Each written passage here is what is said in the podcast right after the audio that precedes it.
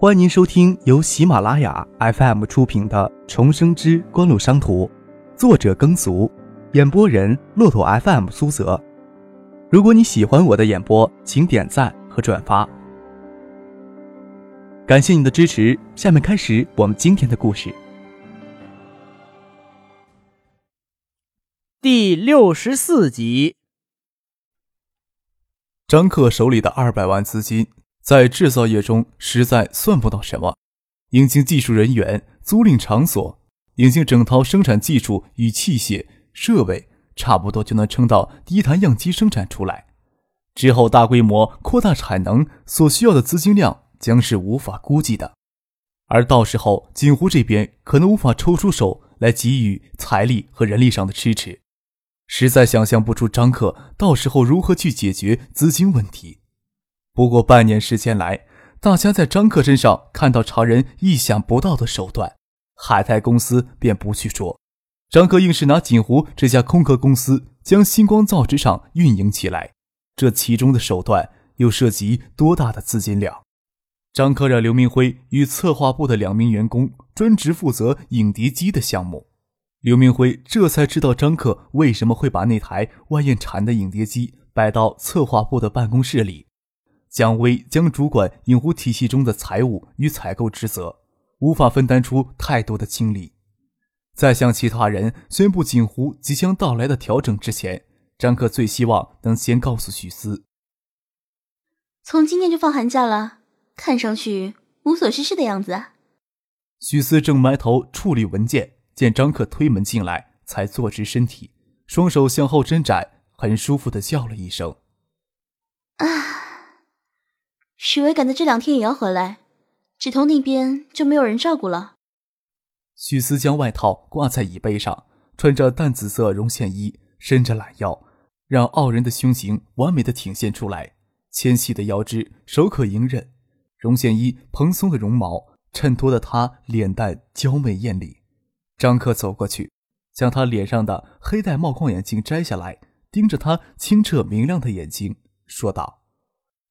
以后由婉晴姐来管理公司，我确实会有些无聊。芷彤会在海州度过这个冬天吧，大概只有春节会回省城。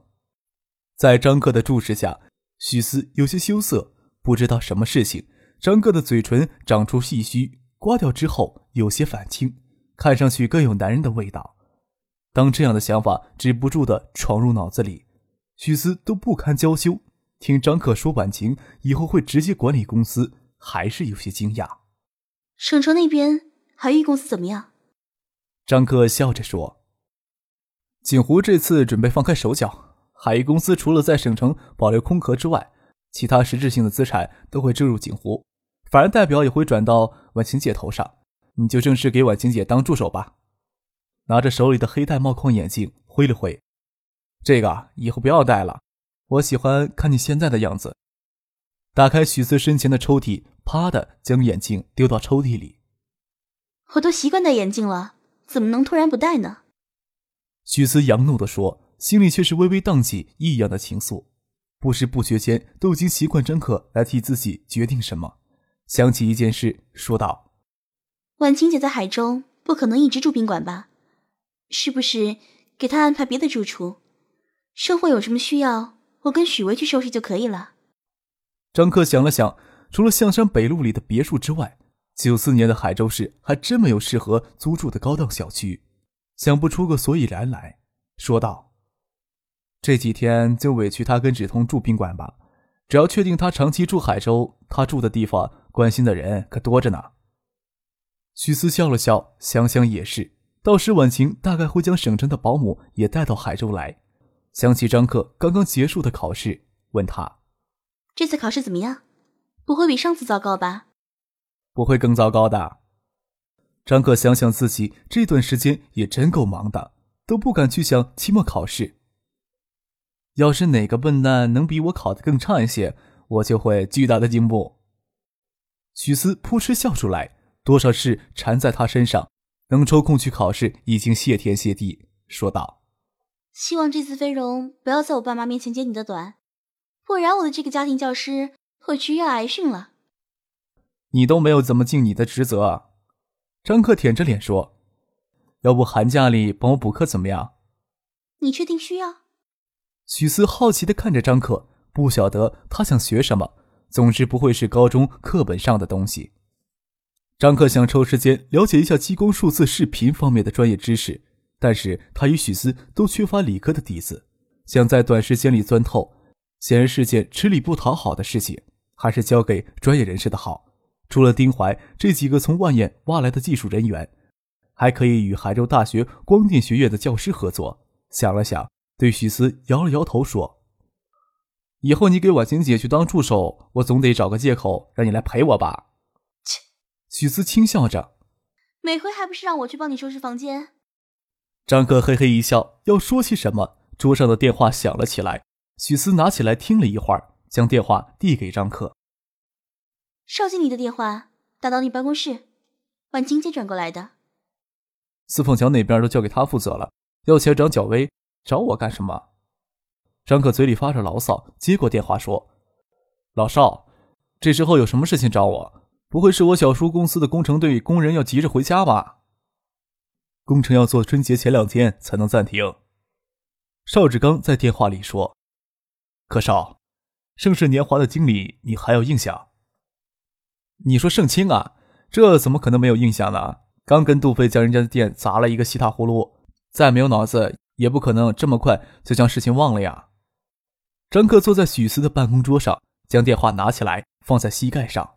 许思听了他这话，扬怒的挥了挥拳头。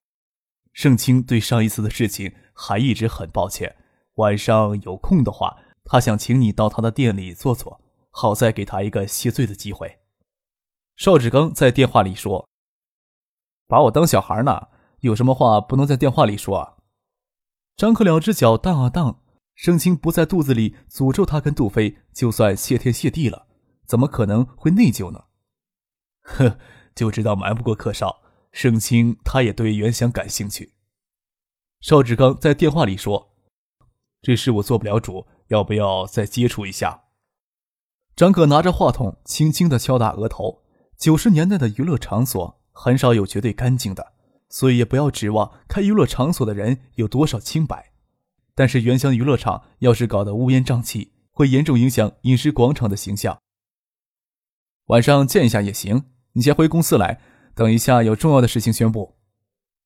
张克将电话放好，对许思说：“好了，通知蒋威、周富他们回公司，先给大家有个心理准备。”大家都赶回公司，从张克嘴里听到谢婉晴。或将全面主持公司的工作都没有太大的疑问。周富、邵志刚、刘明辉等人一向都认为谢婉晴才是幕后的大老板。海域公司的问题解决掉，谢婉晴接手锦湖，那是顺理成章的事情。听到谢婉晴会将海域公司主要资产置入锦湖，还会将原料纸浆采购业务置入锦湖，在场的人听了都很兴奋。锦湖这下子算是有大公司的模样了。简单的宣布之后。张克就站了起来，示意婉晴坐到他的位置上来，底下就由他来主持会议，听取周副、邵志刚等人的汇报。简短的会议过后，在新海通大厦附近的餐厅用过简餐。许思陪婉晴去沙田接志同，张克与邵志刚去北山路的盛世年华酒吧找盛清。海泰重组之后，福特车、别克车都归锦湖用，公司的车很宽裕。军派奥迪也成了张克的专用车。张克让周文斌开车载着他跟邵志刚去北山路。时间还算早，九四年北山路的酒吧还没有什么规模，倒是路边的美发屋很多。粉红色的旋转灯柱，简易铝合金玻璃门有绯红的灯光，映着风尘女粉白的面孔。盛世酒吧还是那么不起眼，桃红色的门嵌在门洞里，门楣挂着彩灯串。推开门进去。里面放着齐秦的歌，《原来的我》，张克相当喜欢的一首歌。没有嘈杂的音乐，光线有些暗。张克见大厅里竟然没有小姐，心里还很奇怪。往里走，竟然发现杜飞这小子站在吧台后面，他身后就是那天将他反手制服的那名女服务员，好像听盛清嘴里叫他小夏。张克笑嘻嘻地站到吧台前，问杜飞：“你小子什么时候在这里开始混了？”过来学跳鸡尾酒，拉倒吧！这里直接宰客，根本不靠跳鸡尾酒混饭吃。张克笑了笑，再说了，海州有多少人知道鸡尾酒？您正在收听的是由喜马拉雅 FM 出品的《重生之官路商途》。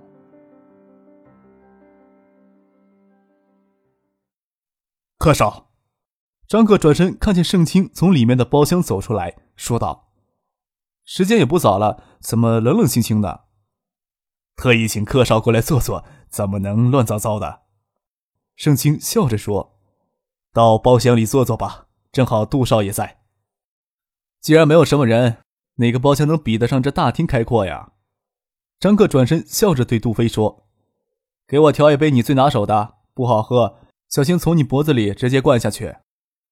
杜飞鼻子一抽，不屑的笑了笑，拿起家伙显摆起手艺。张克见杜飞上手，上手就玩花一条酒，满打满算，他顶多在酒吧混了十天，真怕他摇酒壶丢到自己头上来。脑袋偏了偏，还是担心，索性挪了一个位置，下巴磕在吧台上，看着整理吧台的那女服务员。之前光线暗了些，之前光线暗还看不出来。这会儿凑近了一看，还真水灵，也就十七八的样子。说：“小姐还不知道你的芳名呢。”九四年换女孩子小姐还不太惹人厌。那女孩子抬头看了他一眼，表情冷漠，没有理睬他。杜飞停下手，差点没接住酒壶，咳嗽了两声，朝张克挤起眼睛。调班最快要拖到下学期，除了期末考试这两天。就没有看见过杜飞的人，张克心想：莫非他这些天一直躲在酒吧里？张克嘿然一笑，又坐了回去。怕你躲在我头上，你天天过来。盛清坐过来，指着酒吧里的那女孩子：“我妹妹盛夏。”见张可疑惑不解，亲兄妹岁数差大了一些。盛夏这才抬头笑了笑，算是打招呼。张可心想：赶着海州结婚的早青年，盛清这么大，有盛夏这么个女儿都不奇怪。张可与杜飞到盛世年华厮混的时候，盛世年华早就搬出了这条破巷子。盛清那时候也不需要人家帮忙处理厂子乌七八糟的事情，加上盛清后期维护家人的缘故，张克还是第一次听说盛清有这么个小的妹妹。想起杜飞给这女孩反手制服的样子。张克背脊冰冷，这样的女孩子还是远离一点吧。张克介绍周文斌给大家认识，杜飞给每人倒了一杯他调的酒。张克抿了一口杜飞的酒，又吐了回去，指着杜飞后面的酒架说：“给我换啤酒。”大家笑了起来。大厅就他们这几个人，笑声有些渗人。跟老少聚了两次，听了很多客少的丰功伟绩。盛清笑着说。竟然闹出了大水冲了龙王庙的笑话，说出来真是惭愧。邵志刚不是嘴巴不守门的人，大概也暗示过四凤桥那边的事情，谁能说上话？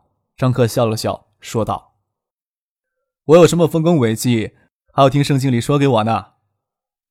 邵志刚在旁边帮盛清直截了当的说：“盛清对四凤桥的娱乐场感兴趣呢，我跟他说，客少对这事儿能说上话。”心想盛清要跟张克绕弯子，会越绕越远，半天都绕不回来。先急死他自己吧。在这种事儿上，他跟吴天宝吃过亏，饮食广场的项目愣是给放在一边小半个月。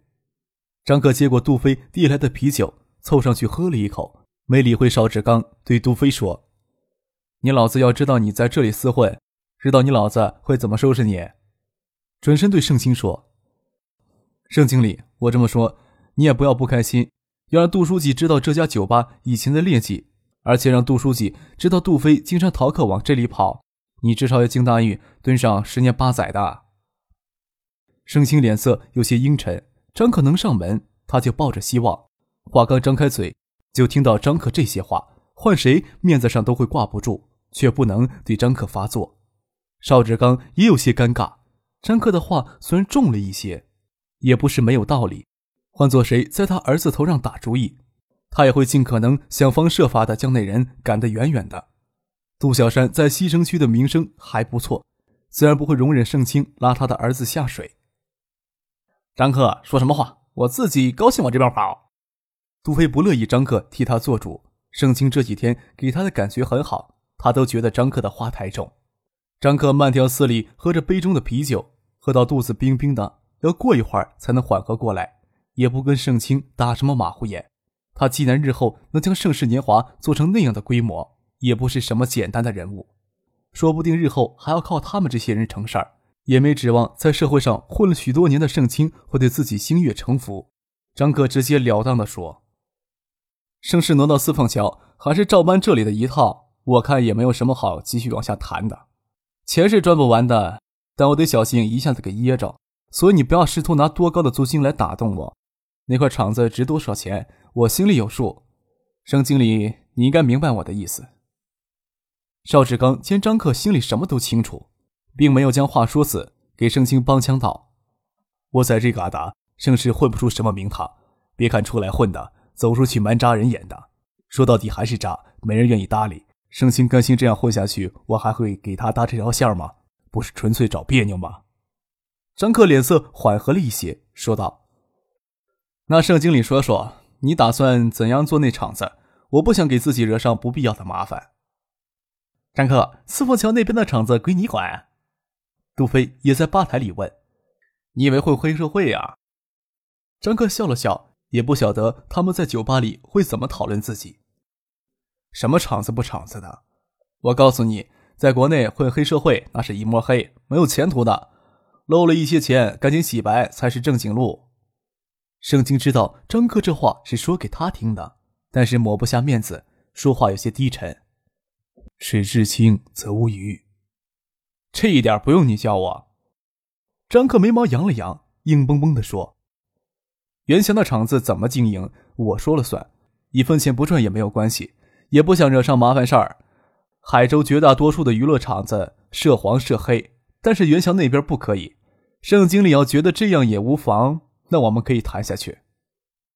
盛清见张克咬得这么死，有些犹豫，他也不确定张克是不是真能做主。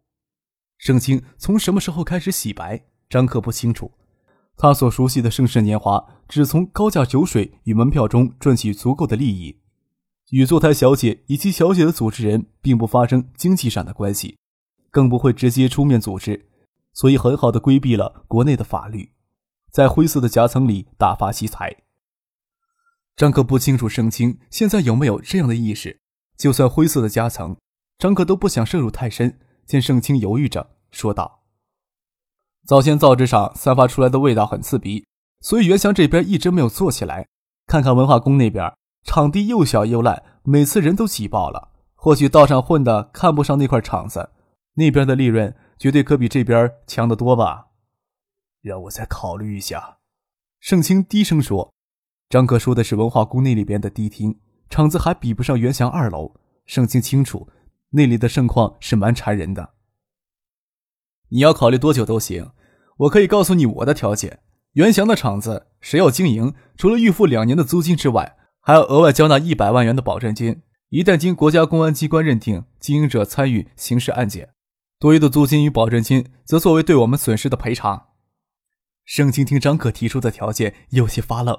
见邵志刚沉默着不说话，虽然觉得很难受，也不急着断然接受。杜飞一直插不上话，蛮郁闷的。直到听到张克提起保证金的数额，吃了一惊，情不自禁地问了一句：“要这么多钱？”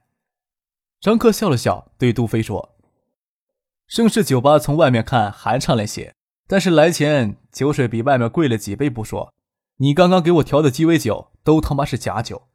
遇到我们这样的洋股，那是不用说，小姐从客人那里收取的坐台费要抽成交管理费，当然。”交出去的钱也不少，除了公安局那边要抽小姐的人头税之外，其他不定额的费用更多。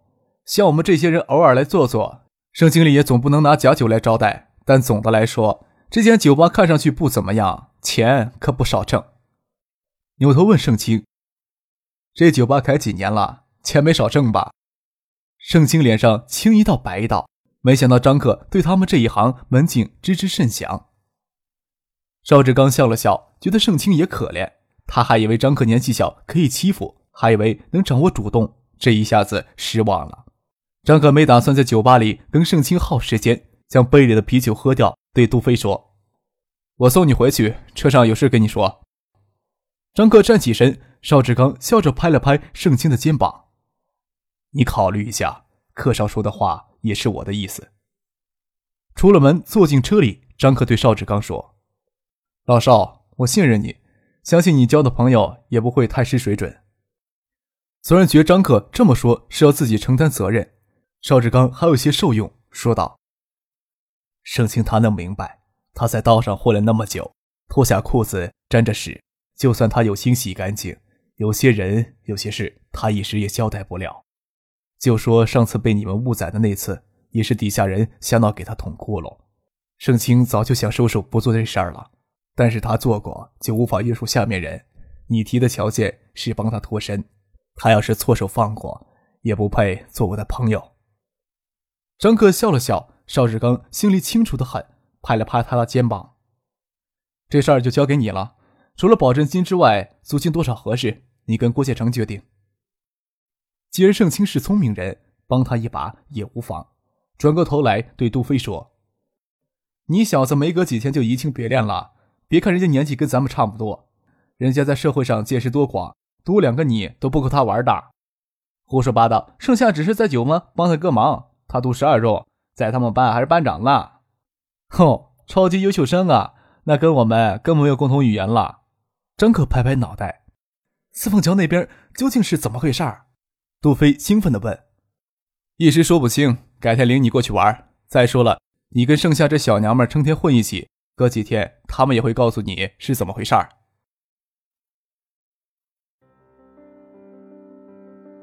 听众朋友，您刚刚收听到的是由喜马拉雅 FM 出品的《重生之官路商途》，作者耕俗，演播人骆驼 FM 苏泽。更多精彩有声书，尽在喜马拉雅 FM。